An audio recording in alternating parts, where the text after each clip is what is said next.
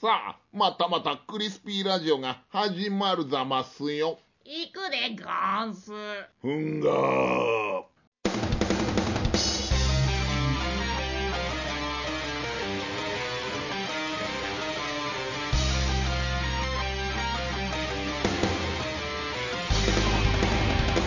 クリスピーラジ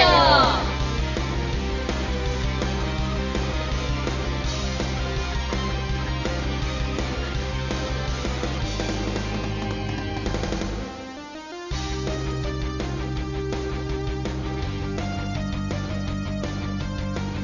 こんばんは、スピーです。こんばんは、クリンです。はい、クレンさん、クリスピーラジオということで、はい。はい、まあちょっとね、今回はですね、ネットレビューの話をしていきたいんですけども、はいはいはいはい。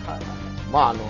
一時ですね、うんステマステマっつって、はいはいはいステルスマーケティングですよね。あありましたよね、あの食べログっていう、こう、ありますよね、あの飲食店を、はいはいはいはい。こう登録してもらって、うんそこに行ったお客さんがこう評価をうん。書いていくと、大人気サイトですよ。へ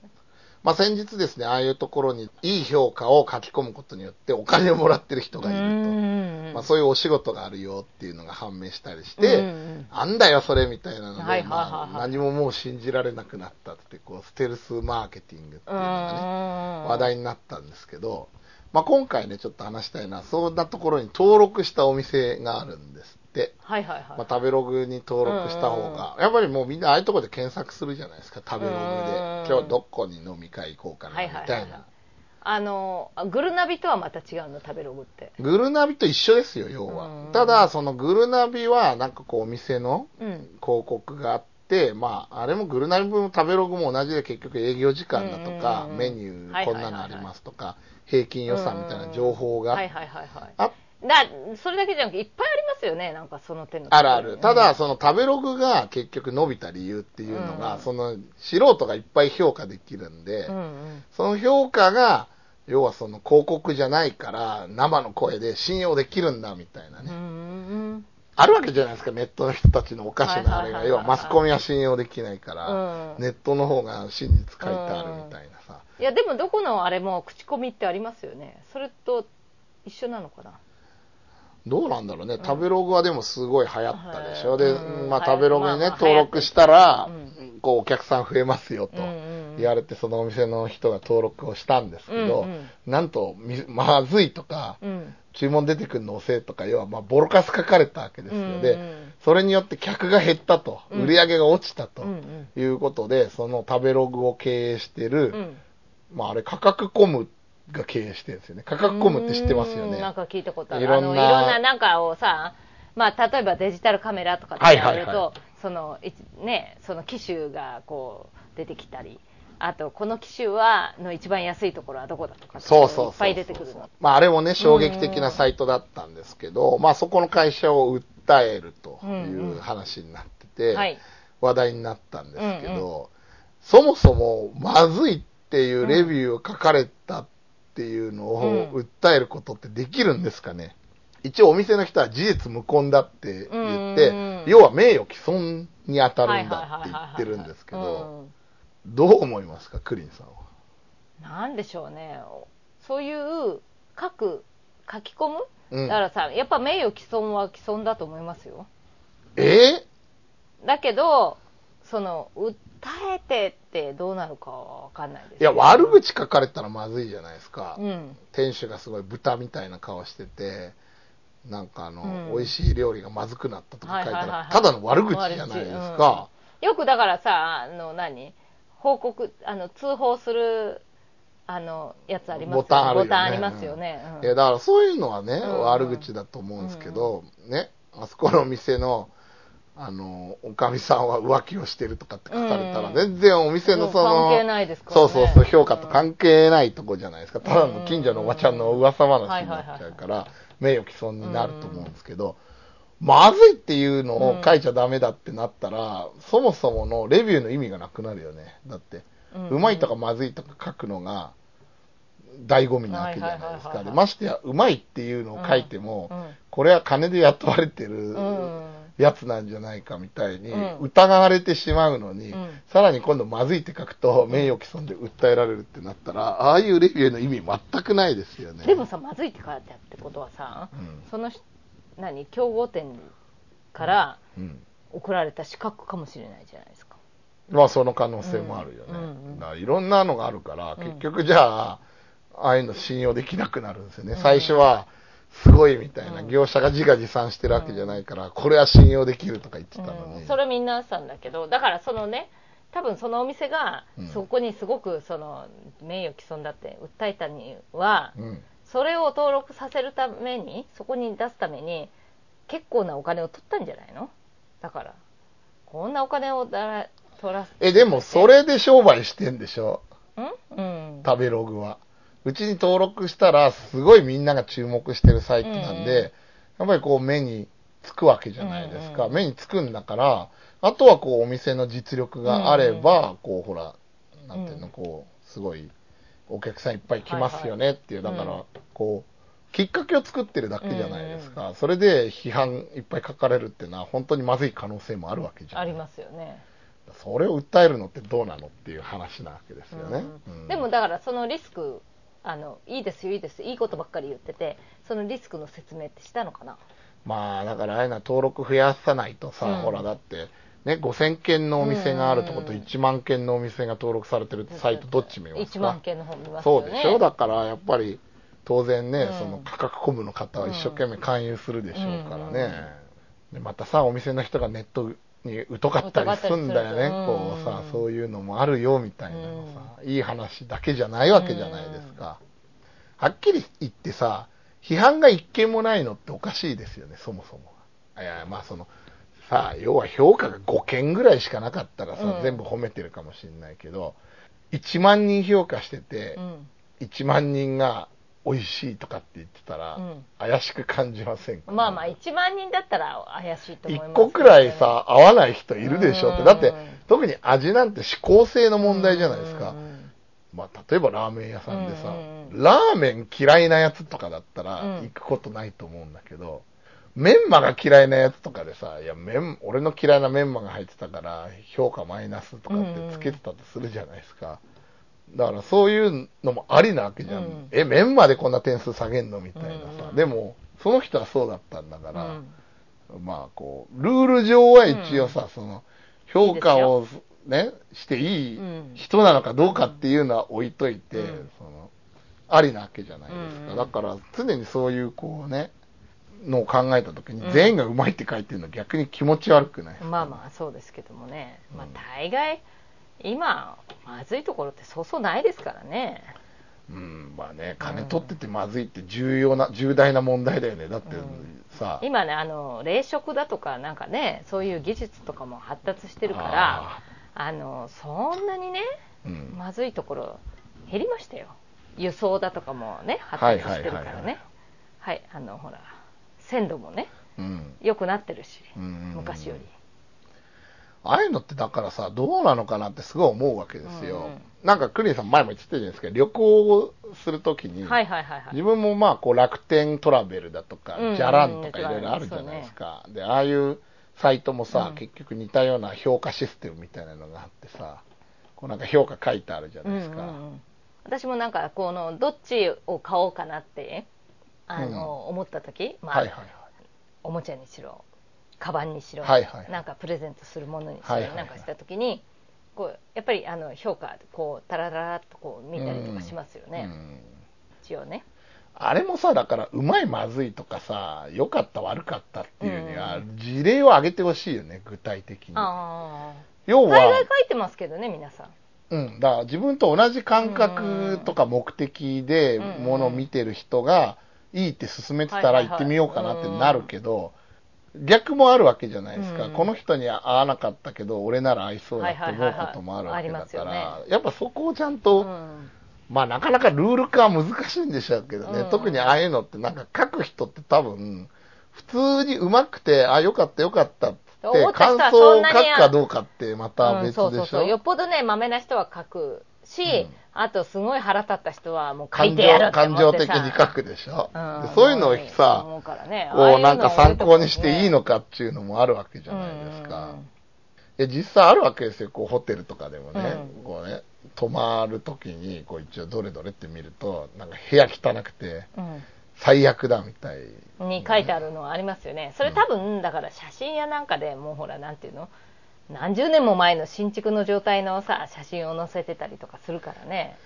そんなこと何十年はないでしょ。インターネットがだってそんなさ、うん、ここ10年ぐらいでしょ、うん、急速に伸びてきたのは,、そんな何十年も前の写真は載らないでしょ。さすがに、ね、せいぜい何年か前でしょ。そう、そうかね、うん、あとねなんかねこうたまにさ、まあ、こう、批評に値しないっていうか、お前はそういうレビューとかやっちゃダメみたいな人いない？ああ、そうね。確かにね、今感情的にこう書いてるとか、あとね、おしゃれ系が好きな人とかがさ、うん、古風な感じ、小綺麗になってるんだけれども、もう昔の古いっていうだけでも汚いってこう表現はいはいはいはいはい。うん、要はさ、でもいるわけじゃん。便所が和式なだけでもう我慢ならないって人とかいるでしょ、だって。でもそれってさ、なんていうの、それってもう好みじゃない。だからなんかそこで評価していいのみたいなとこあるんだよね。うん。いや、だからね、こう、なん、何度も言うように、こう、一億総批評家の時代なんですよ。映画だろうが何だろうがね。もうみんなコメントをね、とか感想をブログに書けるわけだし、だからこそこう自分みたいにね、何の資格もない人が、アニメとかゲームとか漫画の話したり、政治の批判したりしてるわけですよ。でもそれはいいわけですよ、別に。うん。だし、まあ、曲がりなにも自分の番組ってこう、もう4年ぐらいやってて、うん、一定のこう、支持を得てるわけなんで、それっていうのはやっぱりそういう切り口だとか、うん、意見とか評価基準みたいなのがある程度、こう、皆さんに、いいと認知されてるから、まだ悪口だけ言ってるように聞こえてても、納得して聞いてる方がいるってことだと思うんですよね。で、まあまあ、そういう時代だからね、みんな言っていいと思うんだけど、うん、明らかにお前は発言しちゃダメみたいな人いるじゃないですか。いや、あのね、なんて言えばいいのかな。例えばさ、こう安いお宿ね、うんうん、もう例えばビジネスホテルの今の平均で5000円くらいですよ。はいはいはい、はい、今ね、うん、5000円なんだけど3000円とか、うん。うん、もしかしたら2500円とかもあるんですよね。うんうん、で、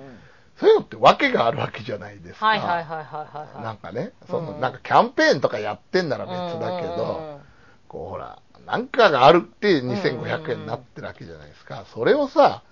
安いって止まっといて、うん、要は5000円クラスのとこが2500円でやってんのかと思ったら、うん、違ったみたいなので、うんうん、汚いとか言って批判するのは、おかしくねってだって、うんうんね、綺麗なのが良かったら、うん、綺麗なとこ行きゃいいじゃんっていくらでもあるんだから、でもお金をケチったのはあなただよねっていう話で、ね、この値段でこうだと思ってたのにって、それあなたの思い込みじゃんって完全に。ね、だから、よくあるんですよ、何でも。映画とか漫画とかでもあるんだよ。要は、オチが自分の想像してたもんと違ったってだけで、批判に転じる、アンチに転じる人。はいはいはいはい。でもそれって、まあ、そういうふうに言ってたらまずいよ。うん、そのホテルがさ、うんうん、もうね、8000円クラスのところが2500円で営業してますみたいな。書いてたら、ね、古代広告だって言えるけど、勝手に想像しちゃっただけじゃなくて、映画とかも同じなんですよ、うん、これはなんか感動系だとかって、予告編を見て勝手にお前が思ったんじゃんみたいなさ。だからそういうのってすごいあって、うん、前もね、だからアニメでサイコ、サイコパスでさ、アニメ見て、プリンさんと話したじゃないですか。ね、で、ね、延々見て、あ、自分が期待したのと違ったわって自分が言ってたじゃないですか。うんうん、あれで、だから自分は、まあ、分かりにくかって確かにあれ、なんか、どっちつかずだったから、どっちに転ぶかなっていう期待も含めて、化けるかもしれないと思って自分見てたんだけど、うんうん、でもそうじゃなかった。はいはいはいはい。でも、さすがに怒ったりはしないからね、自分もね。ふざけんなみたいな。はいはいはいはい。ね、25話も見て、時間返せとかって言わないわけですよ。だから、そうなっちゃう人は、やっぱりちょっとあんまり批評には向いてないかなとね、そういう人の読んでも参考にはならない全然、っていうのはすごい思うんですよね。だからなんかこうね、まずいとかね、すぐ書いちゃう人もいいんだけど、例えば自分の嫌いなもんが出てきただけでまずいとかって書くやつは、ね、ね、おかしいじゃんって。うん、うんそういうのをさ、別にさ、あの情報として入れてくらいいと思うよ。同じピーマン嫌いな人もいるかもしれないからさ、ピーマンをちょっと使ってて私は苦手だったんで、あの、気をつけてくださいみたいなのとかね。まさか使っ、こういう食材ね、これの、普通にこの料理では使ってなさそうなもの使ってたりして、それもだから、ポイントな、売りなんだろうけど、私はこれ嫌いだったから合わなかったぐらい書いてありゃいいけどさ、って思うわけですよね。なるほど、そうそう、そうですよね。で、またさ、その価格コも今調子に乗ってやってるけど、うん、マーケット破壊する商売じゃないですか、あれ。はいはいはいはいはいはい。山田電機とかがもう大変なことになってるでしょ？お怒り狂ってる、うん、で、それもそのはずでさ、うん、あれってさ、こうやってこう価格コムとかで調べるとさ、上位に出てくるとこあるじゃないですか。はいはいはいはい。ね。ああいうとこってどういうとこだと思います？必ず1位とかに出てくるお店。お店？山田電機とかアマゾンとかよりもさらにこう上を行く値段で売ってたりする。外国とかじゃない？まあ家電の話にしましょうとりあえずね。家電、ね、家電で。あのね問屋さんなんですよあれ、はあはあ、秋葉原の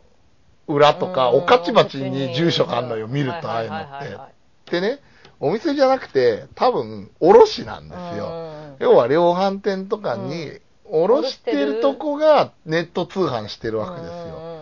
そりゃ山田電機そこから買ってたら勝てるわけないよねって話なんだよね。で、山田電機とかもさ、あの、こう、ほら、最、地域最安値とか歌ってるとさ、ああいうのを持ってくるやつがいる。はいはいはいはいはい。いくらで、ここが売ってるんで、くださいって。うん、俺が店員だったら、うん、バカ野郎じゃあそこ買いに行けって言うよね。うん、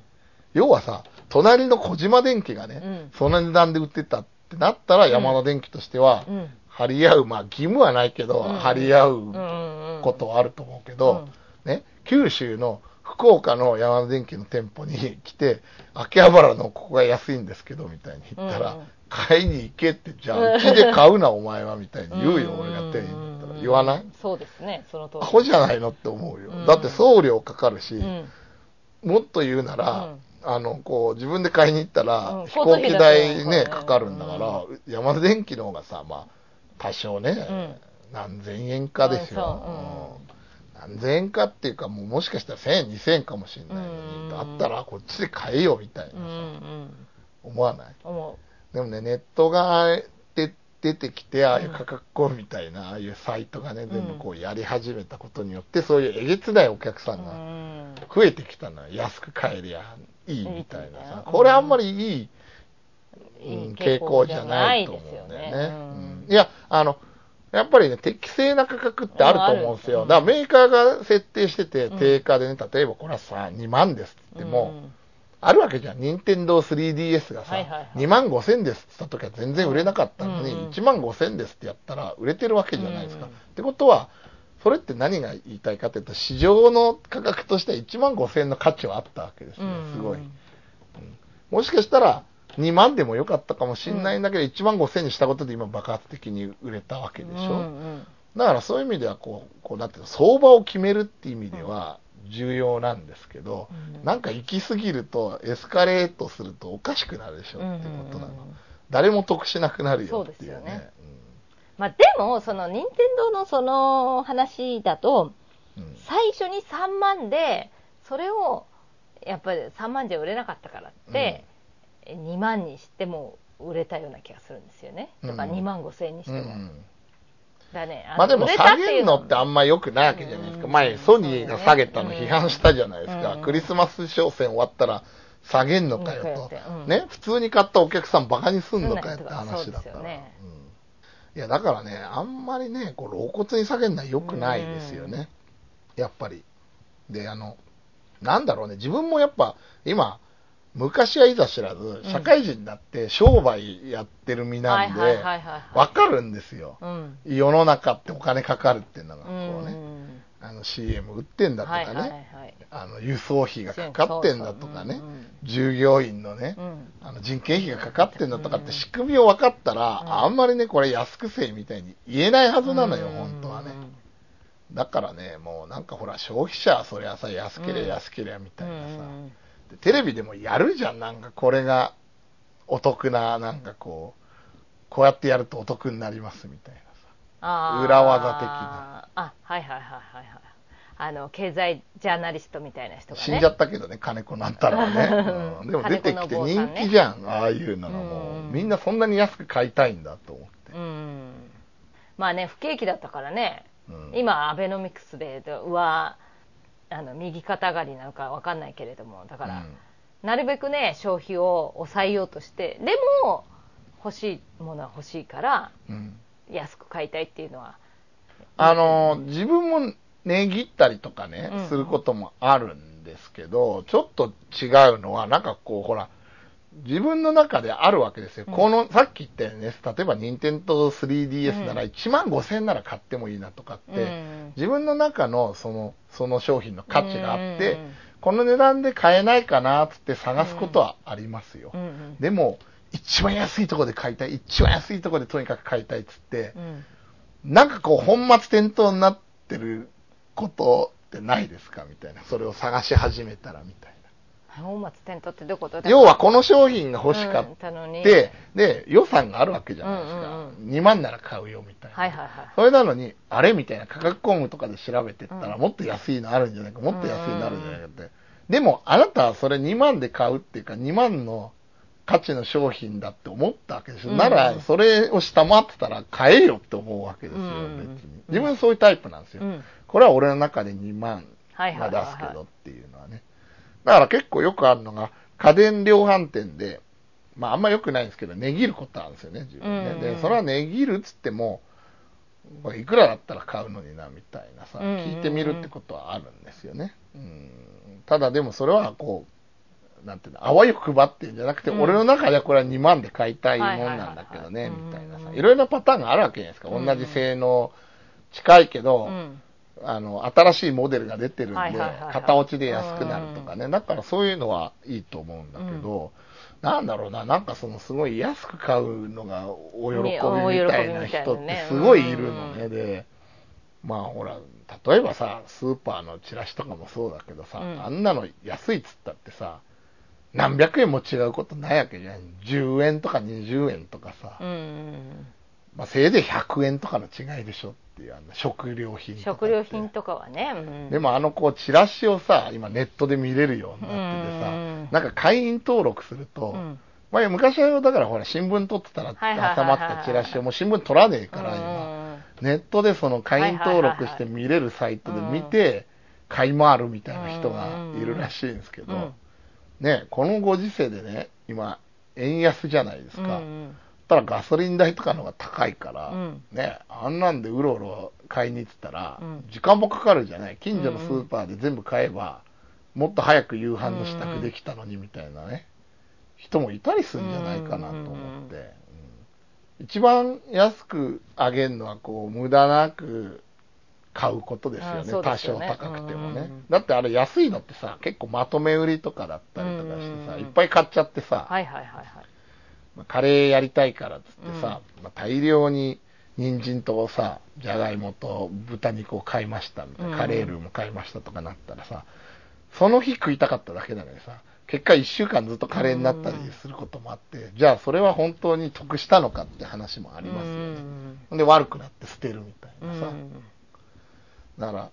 なんだろうね、なんかこう、日本人ありますよね、あのね安く買いたい病みたいな。ただ、そうなんですよね。でも一番高いのって時間じゃないですか。だから時間を、やっぱりね、お金で買うっていうか、だから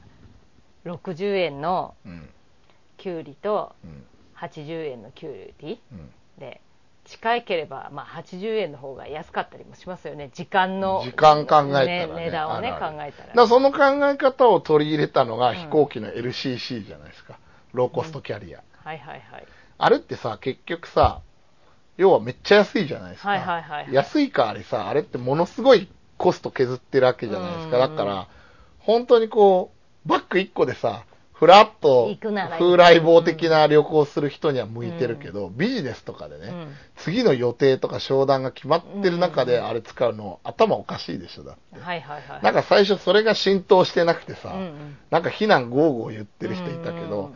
あれってさ、なんか要はもう代替駅もなければ整備する人も一箇所にしかいなかったりするから、うんなんかこう行ったところでトラブル起こったりしたらもうそのまんま飛ばなくなったりとかするらしいのね。で、パーツもないしみたいなね。でもそれを各空港に置いたら高くなるわけじゃないですか。だって事故あるかどうかわかんないのに整備班が待機してるわけでしょ。それがないわけじゃないですか。もう一日終わった整備しかしないみたいになっていくと。だから、そうやってこう、コストを下げてるのに、そういうのもわからず、いくらなんでも安くてもこんなの使えないとか騒いでる人いたんだけど、それはやっぱ世の中知らないよね、みたいな。で、そういう人がさっき言った、結局は、その、2500円の宿見て、5000円ぐらいのとこが2500円だと思ってたのに、こんなのありえねえっていうふうに批判を書いて、的外れな、要は、レビューを世の中にいっぱい乗っけてみんなを混乱させる原因を作る人になるんですよって自分は思うわけ。はいはいはいはい。なんだろうね、あれね。なんかね、だからほら、あの、ほら、ほ、ほ、貴金属とかさ、ブランド物、うん、はいはいはい。あれなんて値段の分の価値ないじゃないですか。実際のものには。ブランドの価値ってことでしょ？いやいや、単純に物としての価値。要は、うん、例えばまあわかんないけど、なんだ、あの、自分詳しくないけど、エルメスだとかさ、うんうん、バーキンだとかいろいろあるじゃないですか、バッグがね。あれってでも普通のカバンとエルメスのカバンの 差っていうのは、それはいいもの使ってるとか、強度がどうだとかってあるのかもしれないけど、うんうん、エルメスというブランドを全く知らない人が、うん、からしたら同じバッグでしょはい、そうですよ。ね、うん、だからブランド量でしょそうそう、ブランド量なんですよ。で、うん、その、ブランド量ってのは、そのお金を出して買ってるわけじゃないですか。自分は要するに50万のバッグを持ってる人っていうか、買える人なんですよってことでしょ、うん、ブランドを持つっていうのは一一つある。まあ、まあまあ、異論はあるにしてもそういうことでしょ、要はって簡単に言ってしまう。そういう私このブランドが好きなんだよとかっていうのは、いろいろ言ってさ、ここがいいとかなんだとかってこだわりを言うけど、うん、要はその値段のものを私が持ってるってことが価値なわけでしょ、うん、あ、あとね、まあ一応ブランドっていうのは、その、信用があるわけじゃないですか。要はメイドインジャパンを買うのと、メイドインチャイナを買うのと同じようなでも機能面で言ったら、別に一回旅行するぐらいでは同じですよねってこと。うん、でもだから、あのー、確かな信用があるわけですよ。はいはい、ブランドっていうのは。いや、で、ブランドをね、だから価値を見出して買ってんだったら、ちゃんと買えよって、そのブランドを安く買おうとする人何なのってことなの、自分に言わせれば。要は、うん、自分持ってますよ、こういうの。いい時計みたいなね。うんうん、あの、こうなんか結婚式とかの、に呼ばれたらつけていくようなのがあるわけですよ。うんうん、オメガの時計とかね。はいはいはい、あれがまあじゃあ50万しますと。うんうん、50万で買ったオメガの時計していくから意味があるわけであって、うんうんまあ50万のオメガなのかもしれないけど、10万で買おうとする人とかいるじゃないですか。うんうん、それって、まあ七流れ品とかね、うんうん。これっておかしくないっていうことなの、自分に言わしたら。本当にブランドが好きなんだったら。まあでも、その、ブランドってだってその、その価格が高いってところにもう価値があるのに、それを安く買うって本末転倒じゃないと思うわけ。だからそれは少しでもほら、やっぱりさ、よく見せたいから。でも、うん、安く、安いものしか買えないなら、そのブランドを持つに値する人じゃないじゃないですか、っていうこと、結局。でも持ちたい、持ちたい場合はやっぱり安く買う、手に入れるっていう。だからそこがまずね、うん、そういう買い方をしてブランド持ってる人は、そのターゲットではないんですよね、そのブランドからしてみたら、自分に言わしたらね。だからやっぱりなんかこうね、本質がずれてる人っているよなっって思うし、うなんだろう、その、うん、まあ、や、安く買いたい病みたいなのすごい蔓延してて怖いわと思って。ああ、そう、うん、でもさ、なんか、なんとも言えない満足感がないこの、あそこで買ったらいくらなのに、私はこの値段で買ったっていうとさ、なんか満足。うん、まあ、満足っていうかね、多分わかるよ、うん、要するにうまくやったっていう、自分は優れてんだと。本来なら黙ってこの値段で買うものを、まあわかんないけど、1万円安く買ったみたいな。自慢したくなるあれでしょ、要は。お前はそれ2万でしか買えないけど、俺は1万円で買えてしまったみたいな。それは俺が優秀だからみたいな。優秀っていうわけじゃないけれどもね。まあその、お得感が何とも、うん、言えない時あるじゃないですか。だからそれはそれでまあ、うん、否定する必要はないと思うんですけれどもねいやまあまあまあね、うん、でもそれにこうどんどん火つけてくるの価格コーンみたいなサイトだしさ、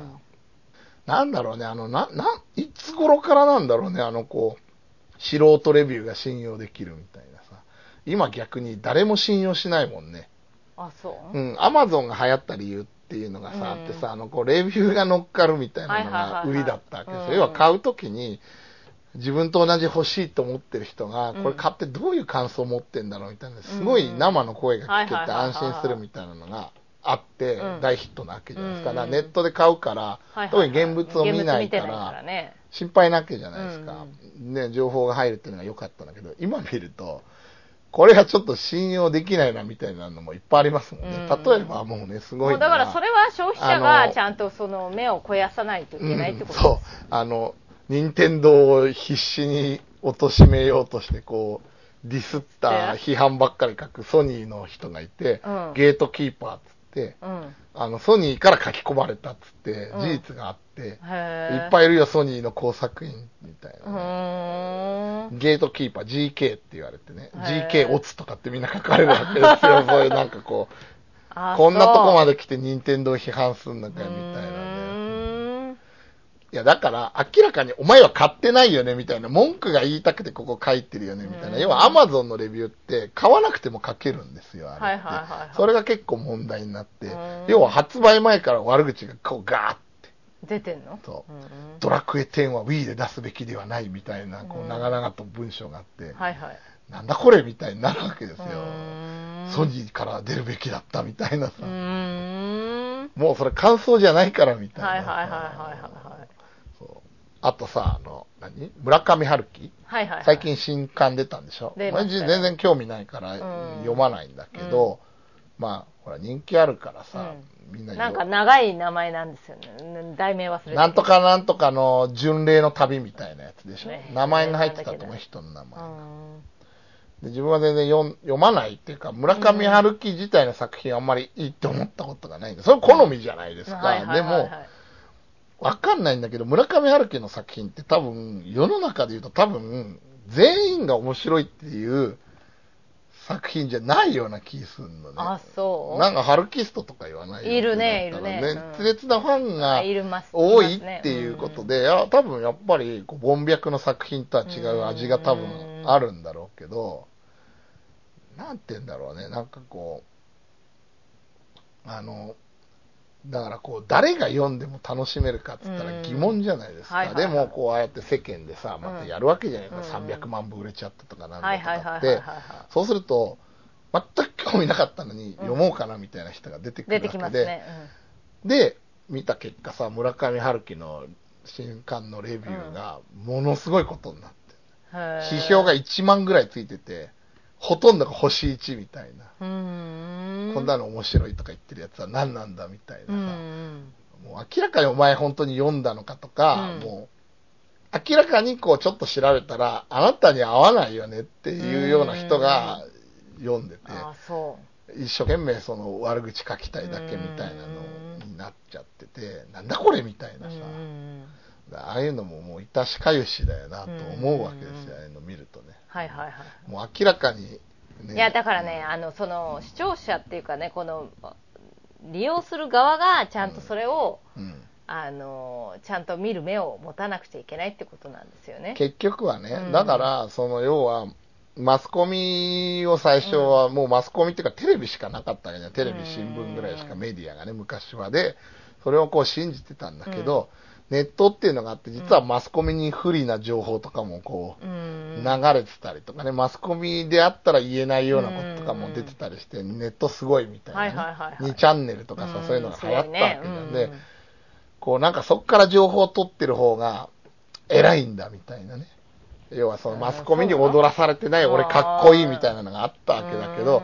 今度は今度でなんかそこの情報が今度捨てまっていうね、要はマスコミとかから、こういうところに書いてって言われて書いてる人がいるみたいな、そういう存在が明らかになって、うわ、俺が信じたものが崩れてくるみたいなさ。でも自分に言わしたら結局、全部頼ってんじゃんって、なんかをみたいなさ。自分で精査しないとダメなんだよね、結局ね。ある程度だからね、仕組みじゃないけどもなんかを知ってないと自分もだからいろんなことの知識がないと、はいはいはい。まあ、百聞は一見にしかずっていうかね、う。ん、そのわかんない、ね、鵜呑みにする対象がテレビからネットになっただけじゃ意味がないよね、うん、ネットの方がテレビ以上の悪意がさあもっと渦巻いてたりするから、純粋な人は引っかかっちゃうからね、はいはいはい、そうなんですよ、いや、だからね、本当にこう、なんか個人レビューみたいなの流行ったけど、うん。うん、今後ちょっとどうなっていくのかな、みたいなね、はいはいはい。で、その行方によってはね、こう自分みたいなね、うん、こういう番組やってる人にも影響出てくるのかな、みたいに思ってね。うん。やっぱりだって自分がこうやってるのより、やっぱ芸能人とかのポッドキャストの方が人気あるわけですよ。当たり前ですけど、プロがやってる方がね。はいはいはいはいで、じゃあ、面白いことを、じゃあ必ずしも彼らが言ってんのかといえばそうでもないこともあったりしてね。うん、だから、なんだろうね、やっぱりこう、ほら、やっぱり全部を聞くわけにいかないから、何らかのね、判断基準として、やっぱりこう世間的に認知されてる人の意見聞いてみたいっていう風なのがあるから、やっぱりね、顔と名前が出てる芸能人のポッドキャストをまず最初に聞くみたいなのはね、当然。あんのかなとは思うんですけどね。うん、まああの信用度もありますからね。で信用っていうかなんだろう外れが少ない。この人の意見がもうある程度こういうふうな時にこういうこと言ってたっていうのが分かってればそのポッドキャストはあのそんなのありますからね。考えて聞くかな。分かんない。いやそうでしょ？嫌いな人のなんかあのテレビでなんかさ嫌な意見嫌いなこいつとは合わないなと思ってたそのポッドキャスト聞く？あなたの場合でしょ。テレビタックルに出てるさ、うん、産経新聞出身の山際さん山際さんあれを大声出すだけで嫌なんだもの。面白いじゃないですかテレビ的にはテレビ的には面白いから何回も使われてる、ね、よく使われてるよね、あの人ね、うん、ただだから不利になろうがとさなればなるほどさ大声大声出してなんか叫んでるだけでさあんな解決にも何にもなんないっていうかさ説得さできてないじゃないかとか思うんだよね、うん、そうよくこの人新聞社入れたなと思ってさ、かっこ笑いみたいな感じの人が出てくると 山際かっこ笑いみたいなまあね、テレビ的に面白いんだと思うよ。だからあの、あの辺の人ってだって結局田島陽子とかと一緒でしょ、要は。ポジショニングは反対なんだけど、タイプとしては一緒でしょ、みたいな。そうね。うんまあ、ああいう人がいないとね、議論がね、みんなそうだそうだっていう人だとか、みんな反対反対の人たちだけじゃ、うん、議論になんないからね。そう。うん、まあでも議論にわざとなんないような人を入れて、最後しっちゃかめっちゃかになって、たけしがはいはいみたいな感じで終わらせるっていうさ、結論が出なくていいじゃん、番組的には。ああ、テレビタックルそうそうそうそう。いろんな意見ありますねってやっとかないと、あんまりこうほら、だって事実そうじゃん、どれが正しいとかないわけで、多数派、少数派はあるにしてもね。だって民主主義もね、別に正しいかって言われるとあれだけど、ね、多い方がまあみんなが納得してるっていうだけの話だからね。それは正しいかどうかはもう誰にも分かんないし、やってみないと分かんないっていうのもありますからね。そうなんですよ。だからね、まあまあ、ちょっとね、その、そういう、こう、レビューとか評価の問題、うん、レビューもね、でも、でもね、私は結構なるべく書く結構書いてるんです書く方なんですよね。自分サイレントなんですよね。